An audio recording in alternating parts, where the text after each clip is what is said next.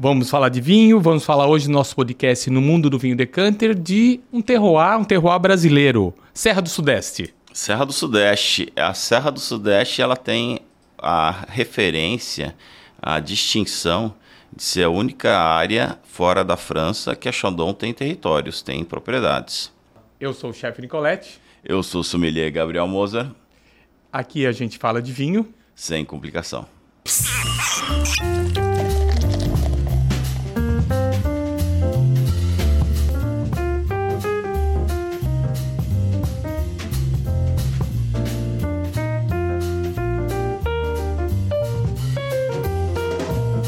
Sejam bem-vindos ao podcast No Mundo Vinho Decanter. E vamos falar sobre o que hoje, Gabriel? Olha, a gente falou há dois episódios atrás sobre os terroirs gaúchos. Serra do Sudeste, Campanha, Vale dos Vinhedos, Serra Gaúcha e agora vamos E Serra de Cima. Serra de Cima. E vamos então hoje pegar um deles e destrinchar mais, é isso? Sim, a, a ideia é a gente destrinchar bem o, a- o ambiente, o universo gaúcho, né? Então vamos lá. Primeira pergunta que eu te faço. Aonde é a Serra do Sudeste? Além de ser no Sudeste do Rio Grande do Sul, é claro. Perto do quê? Que cidades tem ali? E depois já emenda quais as características de lá. É, primeiro vamos falar de polêmica. É, o Instituto Geográfico Gaúcho ele considera a Serra do Sudeste é, alguma, uma série de cidades. Dentro dessas cidades que produzem vinhos, ele considera ela considera Encruzilhada do Sul, considera Pinheiro Machado e daí tem a polêmica que é Candiota. Segundo a- a- Que ela tá o quê? Na fronteira? ela é a fronteira Com a campanha. do- da- com a campanha Fronteira com o Rio Grande do Sul. No Instituto Geográfico ah, Gaúcho, ela tá como Serra do Sudeste, mas foi feita um- recentemente um- uma indicação geográfica de, eh, de território ah, da campanha da Gaúcha e Candiota entrou na IGT da campanha gaúcha. Então, Será que a região ali, aquela fronteira, vai produzir vinhos com duas características, de repente, ou com algumas características de um de outro? Tem que esperar. ah, O tempo vai dizer. Sem dúvida, eh, o relevo não é um relevo genuíno de campanha, eh, mas só que como a, indicação geográfica eh, territorial da campanha da gaúcha estava muito mais elaborada, e a gente fala, quando for falar de campanha gaúcha, a gente só fala o porquê disso. Na verdade, a gente vai dar algumas pistas hoje. É, ela acabou entrando junto com a, a indicação geográfica da campanha gaúcha. Mas, o, inclusive, a gente tem uma grande referência lá que é o Bueno Wines. Já ouviu, já ouviu o apresentador Galvão Bueno? Todo o, o nosso público já ouviu, então. Ele tem uma, uma vinícola lá que começou com uma parceria dele com a, a Miolo. Ah, e, ele, ah, e eles se autodenominam até no site da Bueno Wines como ah, campanha gaúcha, embora tenha essa coisa. Tá na- Inclusive na tem um texto do, da ABS São Paulo, Associação Brasileira de Sommeliers, que faz esse disclaimer, esse alerta, eh, falando que eh, a Candiota pertence geograficamente à Serra do Sudeste. Vamos lá. Principais características da- de clima de lá e as uvas que se adaptaram àquela região. Para começar, eu vou sugerir a gente tá com o rótulo da vinícola Hermann, Da, da, da Serra do Sudeste? perfeitamente. Que uva que é isso? Pinheiro Machado, Alvarinho, Uma uva, uma casta portuguesa. uma casta portuguesa. E essa história, e a história dessa dessa dessa vinícola tem muito a ver com o começo da exploração viticultura Da região. da região. É, o senhor Adolar Herman, proprietário e fundadora da Decanter, é, ele não se imaginava dono de vinícola. Ele, um, um dos maiores importadores do Brasil, não ia se meter na produção. ele, ele, ele se viu dono de vinícola. O que acontece quando é, começou ali o, a, a exploração da, da serra do Sudeste, teve dois principais agentes. Um foi a Chandon, que ali identificou... um- Gigante francesa, né? Exato, identificou um ótimo terroir para fazer eh, a produção de Chardonnay e de Pinot Noir. Que são os dois vinhos que compõem principalmente a estrutura dos, dos espumantes, né? Exato, são as duas uvas principais utilizadas para fazer espumantes. Uh, e isso foi uma história que a gente vai contar em paralelo. Mas a, a primeira história que a gente tem que contar é a da Herman. O Sodolar, ele, ele é, antes trabalhava como diretor de uma, uh, de uma grande empresa aqui de Blumenau. Uh, e ele viajava o mundo inteiro. E nessas viagens, ele conheceu um, um, um, um casal europeu cujo proprietário, o marido tinha morrido. E ele tinha alguns vinhedos lá em Portugal. E tendo esses vinhedos em Portugal. Tá bom, tá bom, tá bom. tendo esses vinhedos em Portugal, é, eles resolveram fazer investimentos uh, no Novo Mundo, no, no, caso do Rio Grande do Sul, e no caso em Pinheiro Machado, para para desenvolver caça, desenvolver uh, uh, territórios e eventualmente uh, ganhar dinheiro, né? Que ninguém faz atravessa o oceano pra, se não for para isso não morando aqui, ó. Uh, e daí ele começou a fazer várias, uh, várias experiências, uh, fazer várias, e ele vendia mudas de, de, de vinhas em Portugal. E ele trouxe para Pinheiro Machado e plantou um monte. E ele morreu.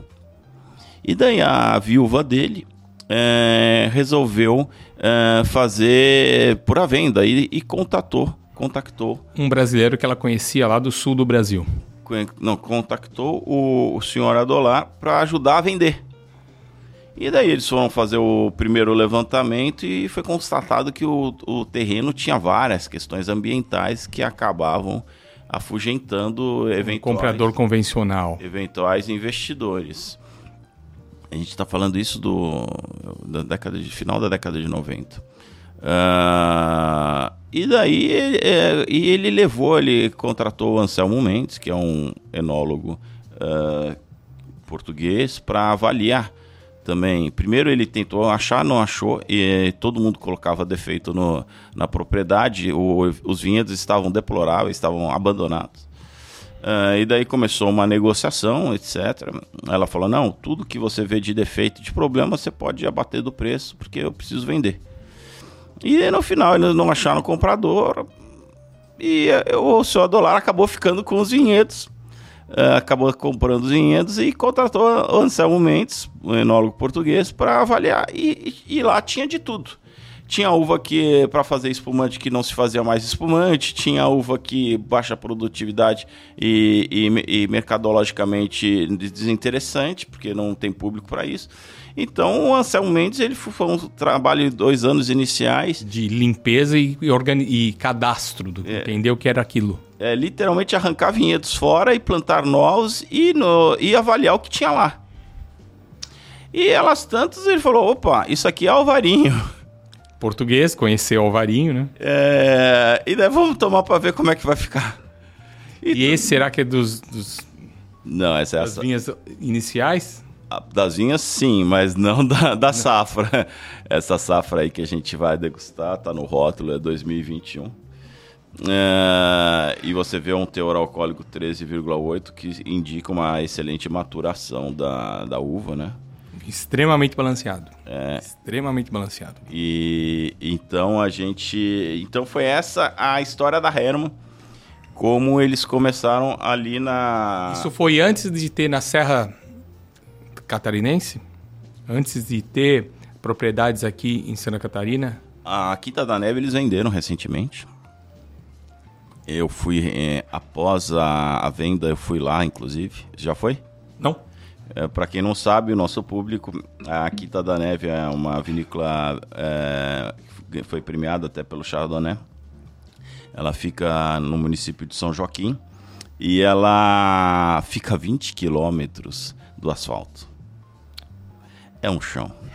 E os investidores compraram pretendem fazer um projeto similar ao, ao que a Terra fez aqui em Santa Catarina, que a gente fala no episódio específico. É, e, e, daí ele, eles. O Anselmo Mendes falou: vamos produzir vinhos Alvarinho na. E foi o, o, o surgimento da, da, da Serra do Sudeste como região vinícola? Ou já existia anteriormente, antes desse português, levar as, essas vinhas? É, Já é. existia uma produção organizada lá? Tá. Eh, vamos então traçar. eh, a gente vai. Sabe aqueles filmes americanos que começam a contar várias histórias e depois no final junta tudo? É mais ou menos a, minha ideia para o podcast de hoje.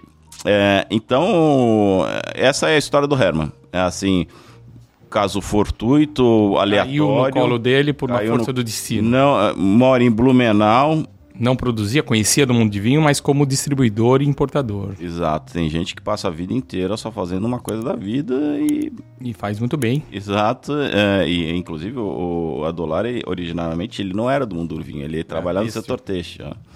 É, e acabou caindo e começou a fazer, e hoje é, a, toda a safra se esgota, inclusive é, essa é uma das primeiras garrafas da safra 2021. E a 2020 já encerrou, eles não conseguem ah, manter por muito tempo os rótulos porque acabam. E além disso, a Vinícola Hermann ela tem toda a rede de 25 lojas da Decanter, mais as lojas revendedoras, que não são necessariamente lojas Decanter, em todo o Brasil que revendem esses rótulos. Ah, e é um, é um dos poucos produtores de Alvarinho no Brasil. E você vê que é um vinho delicioso, super equilibrado. Você que é chefe, com que você harmonizaria, chefe? Olha, eu acho que eu vou. Um franguinho, Ah, não, eu acho mar, que não, tem um peixe. que eu gosto, um peixe, um- são peixes leves, um adoque, um peixe até eu usaria até um um, um, um fish and chips. Só fish and chips, só o peixe fresco envolto em massa crocante. É, ele é muito aromático, acidez ah, necessária e boa, né? É ótimo para você salivar e, a- e, e bom para o churrasco também. Quem disse que não, né? Franguinho.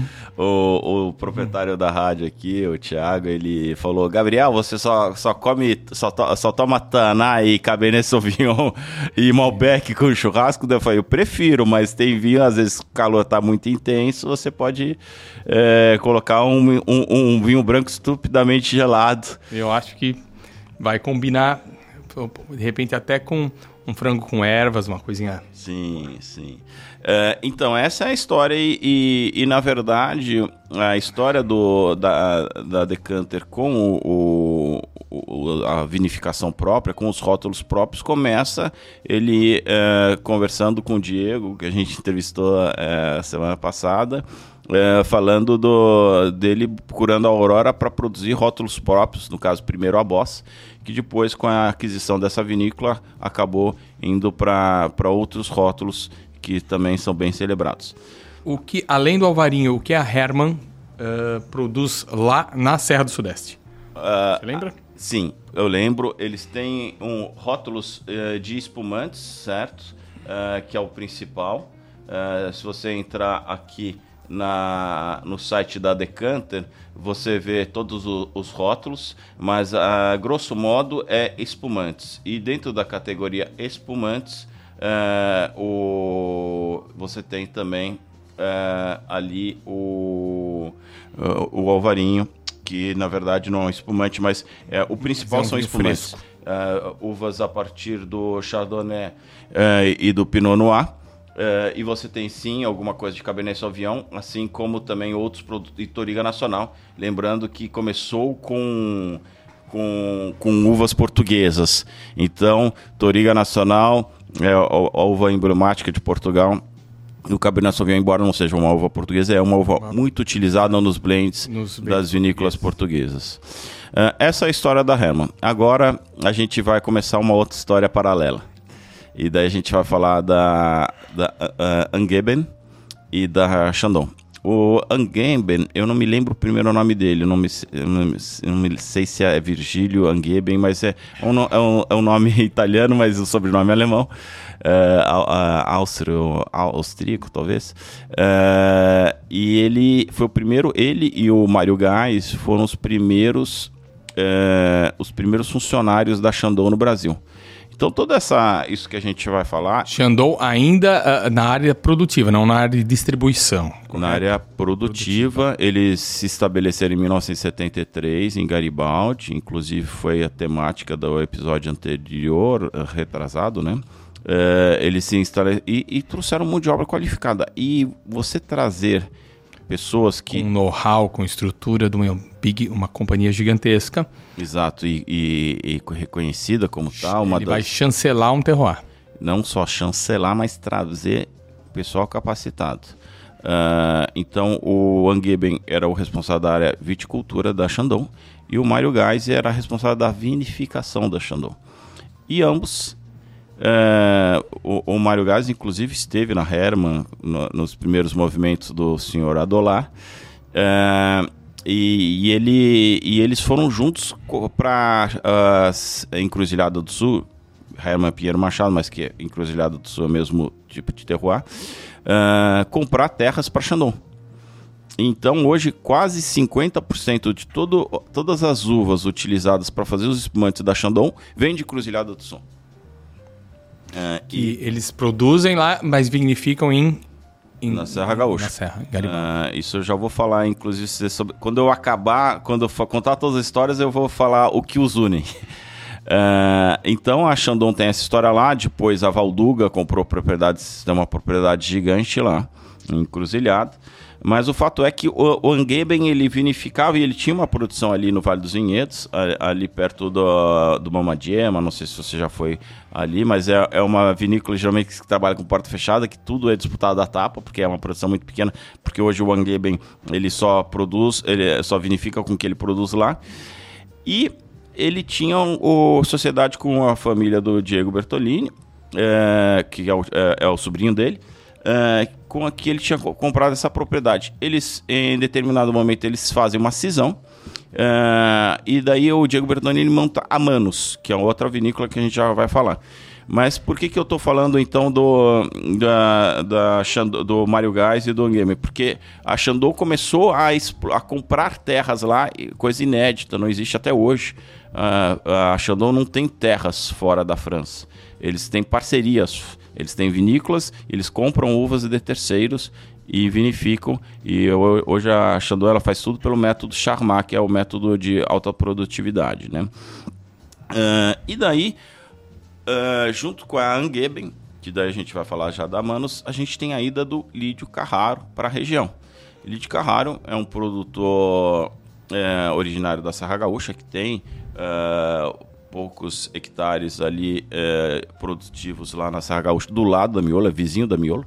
Uh, e ele começou a ir lá sem nenhuma estrutura, morando em barracão. Até hoje eles moram em barracão. É, assim, eles moram na Serra Gaúcha, mas quando eles vão para Encruzilhada, eles dormem num barracão, uh, com beliche, estrutura de dormitório de acampamento. Uh, e começou a fazer o projeto de vinificação. Hoje eles têm, a, a Lídio Carrara ela tem 7 hectares de áreas produtivas, estão em experimento um, um oitavo hectare. Mas uh, e lá eles começaram a fazer uma, um experimento a céu aberto. São 20 variedades de uva. É muito material. Para 6, 7 hectares ainda. 7 é hectares.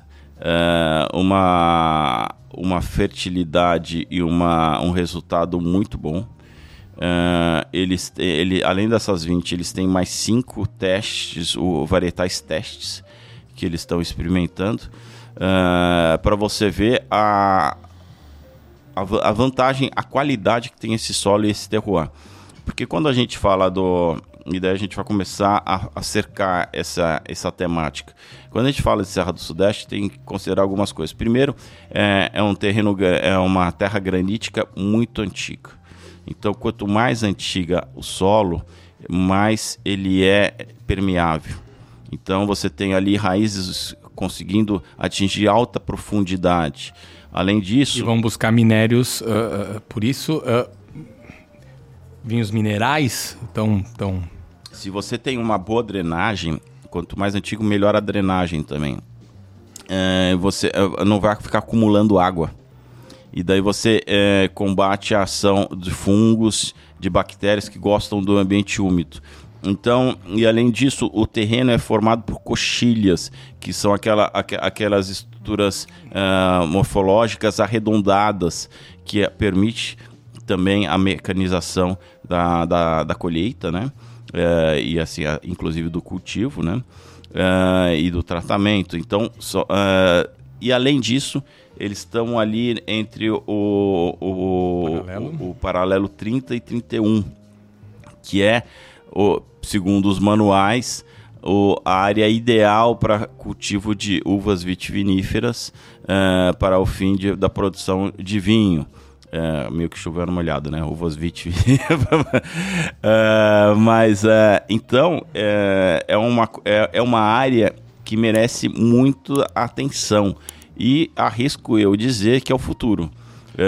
não só a Chandon viu qualidade nisso, uh, Vinícola Herman, que é um, tá entre os cinco maiores. Como Lídio Carraro, com a sua experiência. Lídio Carraro, que foi. É, é, e a história do Lídio Carraro, vamos contar a história do Lídio Carraro agora. Ele era um antigo é, produtor tradicional ali, família Carraro. Tem Videiras Carraro, Carraro, tem vários Carraro ali no, na, no Vale dos Vinhedos, né? Inclusive as famílias italianas casavam entre si, né? É, então é todo um primo de todo mundo ali.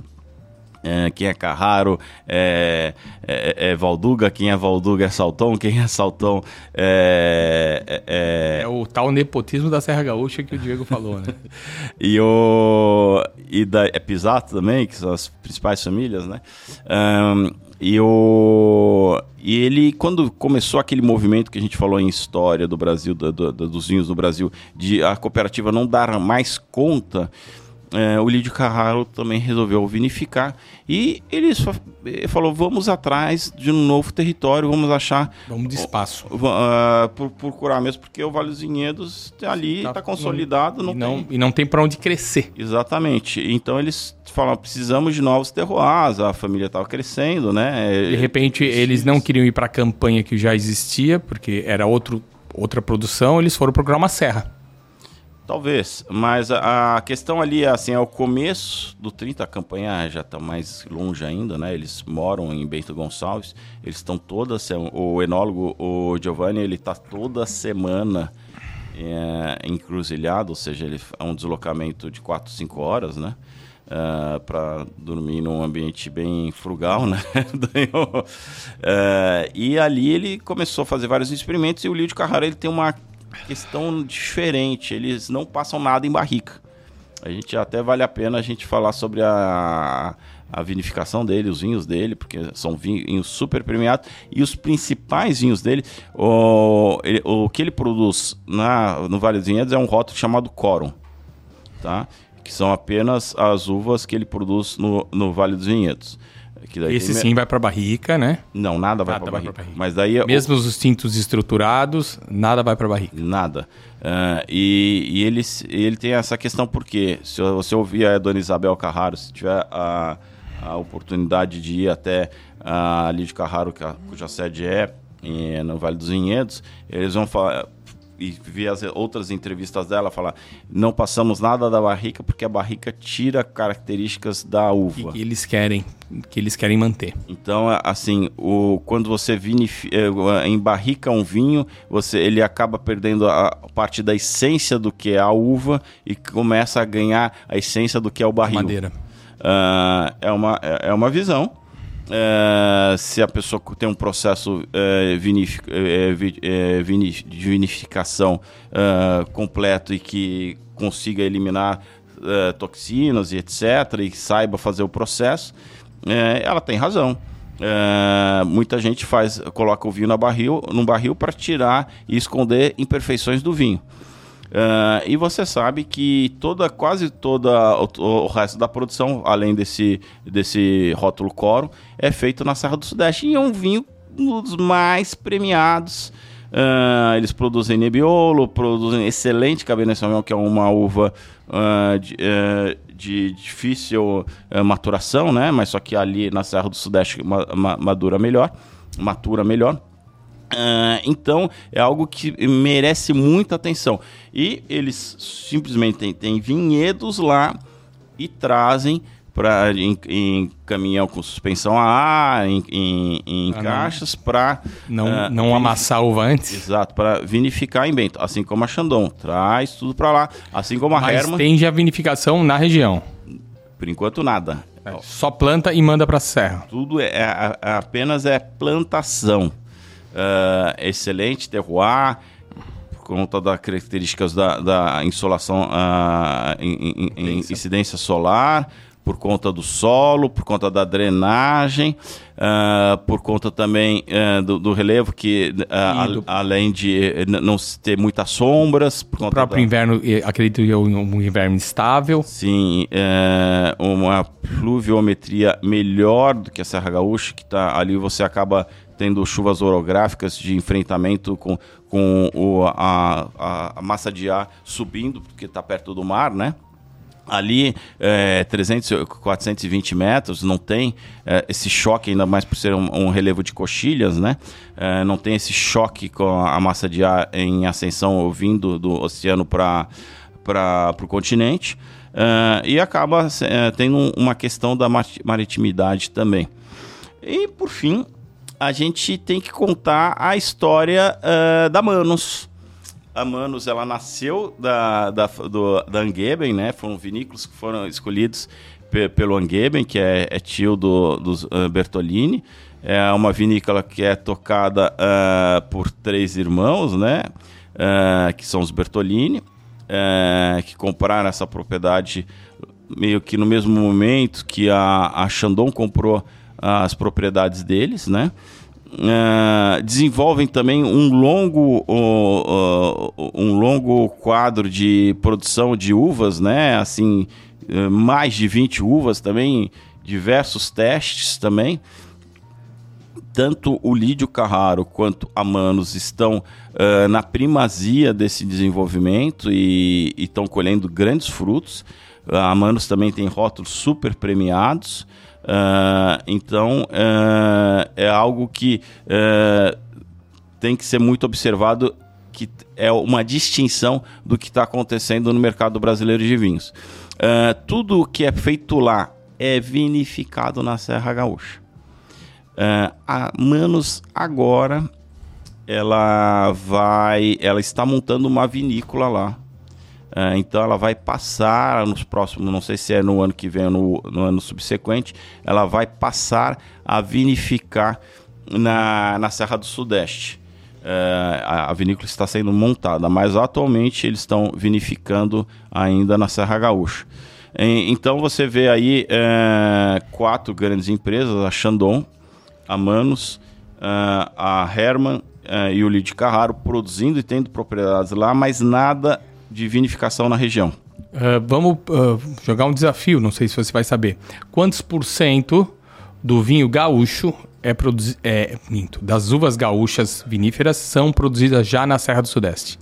Ah, esse número eu não sei, Mas pode chutar. mas eu- se eu fosse chutar, metade da produção da Chandon, já quase dá toda um a- volumezinho significativo. quase toda a produção da Lídio Carraro, toda a produção da Manos e toda a produção da Herman, eu vou, te, eu vou arriscar que deve ser na casa dos 7%. E ainda a Valduga tem propriedade lá. Ah, e tem outras, E, tem, é? e, e eu acho que o grande detalhe ali é que tem espaço ainda para crescer, né? Sim, a, a Se a questão- Serra Gaúcha já está tecnicamente toda tomada, né? Não tem mais. Ah, eu quero fazer um vinhedo lá. Não, você vai ter que comprar a terra que já existe. Lá não, lá deve, ainda deve ter espaço. É que o, o movimento da Serra do Sudeste, eu vou usar uma palavra difícil, que não é, é, é contra a filosofia desse podcast, que é exógeno. a, a, a, É só explicar que tá tudo bem. É o que a gente vai fazer. A, a, cultura do vinho na Serra do Sudeste é exógeno. O que, que é exógeno? Exógeno é aquele que não é endógeno. O que, que é o endógeno? O que, que é exógeno? Endógeno é o movimento de dentro. Por exemplo, o café ele vem da Etiópia. É, então, o café ele é endógeno na Etiópia e exógeno no Brasil, porque ele foi implantado aqui. Porém, ele se adaptou mais ao próprio Brasil do que na Etiópia. Exatamente. A borracha. A borracha é endógena na Serra Amazônica, exógena na Indonésia, onde ela foi implantada e com muito sucesso, inclusive mais que no Brasil. Uh, inclusive fazendo com sombra. Enfim, não é, não estamos aqui para falar de borracha. Uh, o que acontece? Do mesmo modo que teve os italianos e trouxeram as uvas para a Serra Gaúcha, e depois veio a Chandon e trouxe capital mais capital intelectual de produção de espumante, a mesma coisa eu acredito que vai acontecer na Serra do Sudeste. Porém, já com um know-how, uma qualidade técnica e um foco de mercado mais direcionado. Então, eles vão bater menos cabeça. Sim, além disso, é, o terreno é melhor. É, você acaba tendo que formar mão de obra no local. É, as pessoas acabam se qualificando. As pessoas eventualmente têm alguma terrinha. E as pessoas eventualmente conseguem produzir as próprias uvas. Então você acha que daqui a pouco pequenos produtores que antigamente na Serra Sudeste produziam milho, soja, vão migrar para uva para vender para você sabe que eu sou formado em economia, né? E economia tem uh, um negócio chamado ponto de equilíbrio. E, e existe o, o, o lucro de equilíbrio.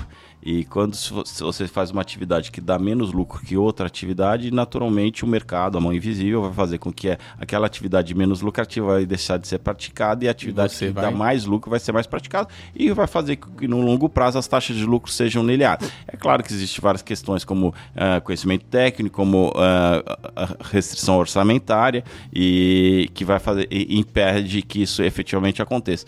Mas inevitavelmente eu, eu acredito sim, mesmo porque o mercado de vinhos ele é muito lucrativo. Se você vê como chegar... E puder investir a, em, em médio prazo, no, o cara não precisa...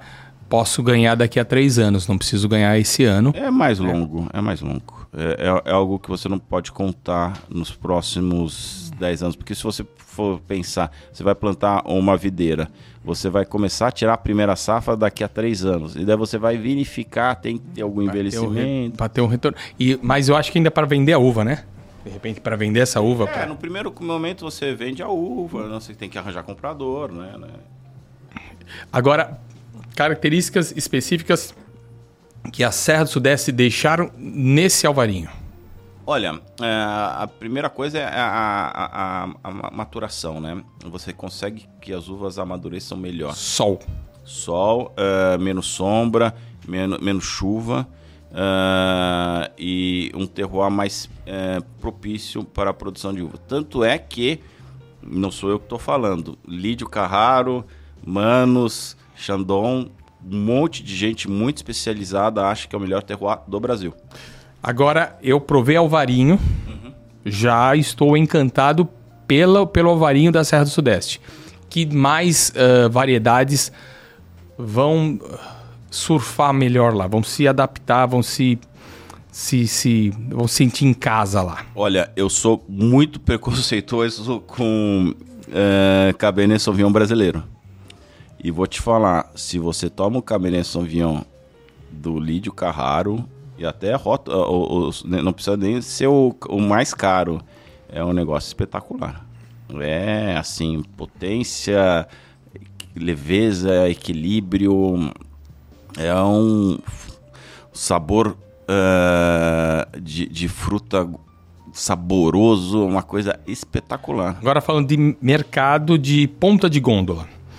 Esse vinho chega no consumidor, esse alvarinho, a quanto?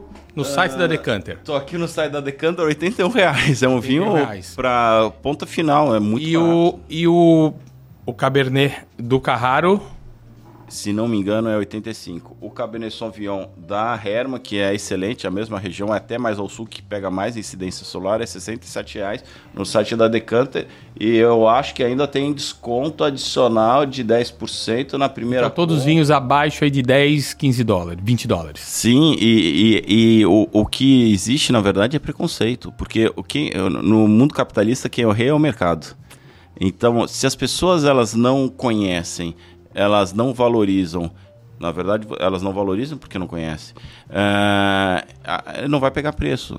E a partir do momento que as pessoas conhecem e comparam, é um tremendo custo-benefício. É, então, eu imagino, Encruzilhada é uma cidade muito pequena, eu acho, se não me engano, tem 35 mil habitantes. É, estamos falando a 200 quilômetros de Porto Alegre. É, Pinheiro Machado é um pouco mais ao sul, próximo de Pelotas, etc. Uh, então são áreas que elas não têm uma grande concentração populacional próxima. São áreas assim, você vai para a Serra Gaúcha, ah, vou passar frio na Serra Gaúcha, vou passar um chalezinho romântico lá na Serra Gaúcha. Uh, então, uh, o, a vocação turística dessas duas cidades ainda não se revelou.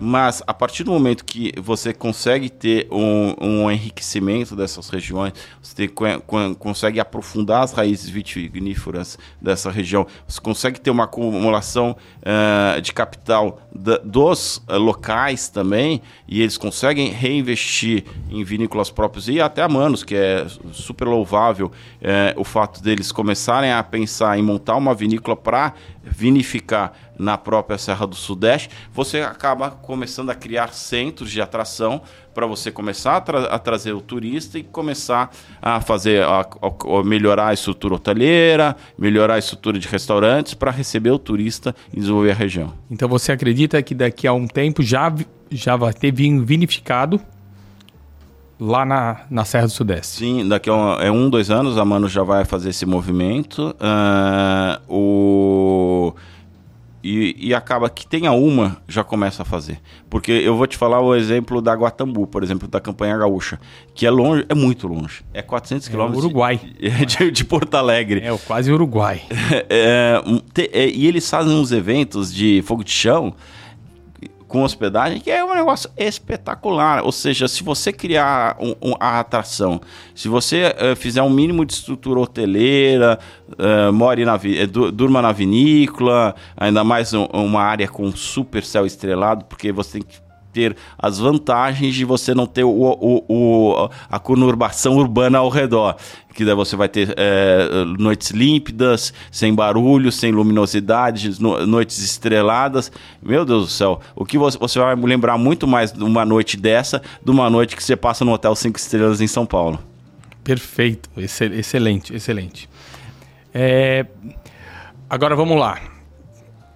Uh, você falou, a gente falou do Alvarinho, falou do Cabernet uhum. e das uvas uh, para espumante. Sim.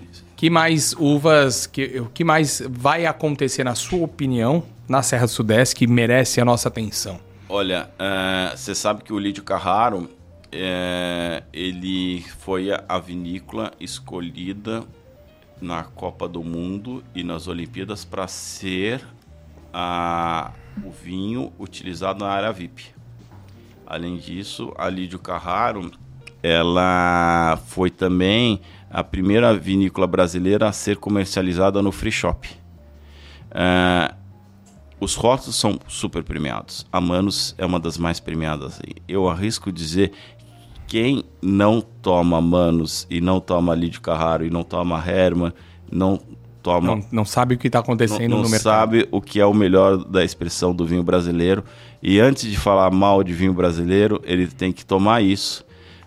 Saber da pontuação, que são ele, as mais elevadas, pontuação da Manos, do Lídio Carraro, principalmente, uh, James Sunk, é as mais pontuações mais elevadas do, do vinho brasileiro nas certificadoras internacionais em termos de vinho. Em termos de espumante, você tem que lembrar que temos a gás. Uh, então, uh, tem que tomar, tem que experimentar, tem que tirar o preconceito e para a gente acreditar no Brasil, porque enquanto a gente acreditar só nos outros, a gente vai simplesmente desenvolver os outros. Se você nunca acredita nos seus próprios talentos, no, no que na, nas suas peculiaridades, você acaba sendo um eterno discípulo do que Nelson Rodrigues falava. Você vai ser um eter, eter, síndrome de vira-lata. Então você tem que ser genuíno, você tem que acreditar que, é, que é possível ainda mais. Se você é, é uma pessoa que gosta de seguir manuais, estamos dentro do, do, dos paralelos que o, o manual Merece do vinho. para produção. O manual do vinho fala que é o correto, então é, vale a pena você conferir e espero um dia em breve é, é, ir para Encruzilhada, ir para Pinheiro Machado e ir numa vinícola e tomar algo vinificado lá. É, acredito que vai ser a Manos, uh, mas uh, em, futuramente a gente também vai gravar da campanha gaúcha, mas antes de gravar da campanha da gaúcha, eu tô afim de ir, experimentar aquele fogo de chão lá e daí trazer fotos Antes de gente. experimentar o fogo de chão, eu vou falar pra galera compartilhar esse podcast nas redes sociais, nos seguir no YouTube, no Instagram Spotify, YouTube, Apple Podcast e Amazon Prime. e prove vinho. Eu acho que o mais importante de a gente falar de vinho é o seguinte: não tenha medo de ousar, de provar e de, de ter opinião, né? Sim, sim, sim. E, e- e- e- inclusive, eh, a- a da- dos mesmos assuntos, o mundo tá cheio. E, e o mercado do vinho, ah, tá. Você começa a gostar de vinho. Daí você toma um Malbec, daí você toma um Taná. Daí você toma um Cabernet chileno. E daí você toma um, um, um- um- um toscano. E daí você toma um Chianti. Você toma um Nambio. Ah, tem um momento que acabaram os finais de semana. E daí você vai tomar o quê? Você vai contar o, Um varinho brasileiro. Repetir, repetir, repetir, repetir. Não, você tem que experimentar uvas diferentes, você tem que Acho experimentar terroirs diferentes, você tem que ver histórias diferentes. O ponto interessante do vinho é diferente das mulheres, ela, o vinho não tem ciúme do outro, né? Você pode beber um, beber outro, beber outro, não fica com ciúme. Você volta pra tem cá, vinícola que tem cá. a controvérsia. Você pode voltar. Já não dá pra fazer isso na nossa vida normal, né? Então o vinho não tem ciúme, vamos provar todos, né? É isso aí. Chefe, eu acho que o que a gente tinha para falar desse episódio é isso. Eu acho que a Serra do Sudeste ele merece um episódio específico, porque poucas pessoas falam. É, eu acho que pode ser uma referência para o futuro esse podcast, porque mais pessoas vão ouvir esse podcast, mais pessoas do mundo Provar o vinho especializado e vão provar esses quatro rótulos e, e tem mais gente que faz, produz lá, como a Valduga, tem territórios lá. É, e a gente tem que é, sempre conseguir trazer é, novidades para as pessoas que estão acostumadas a tomar sempre as mesmas coisas. Então, um brinde ao vinho, um brinde à Serra do Sudeste e ao vinho brasileiro. É isso aí. Oops.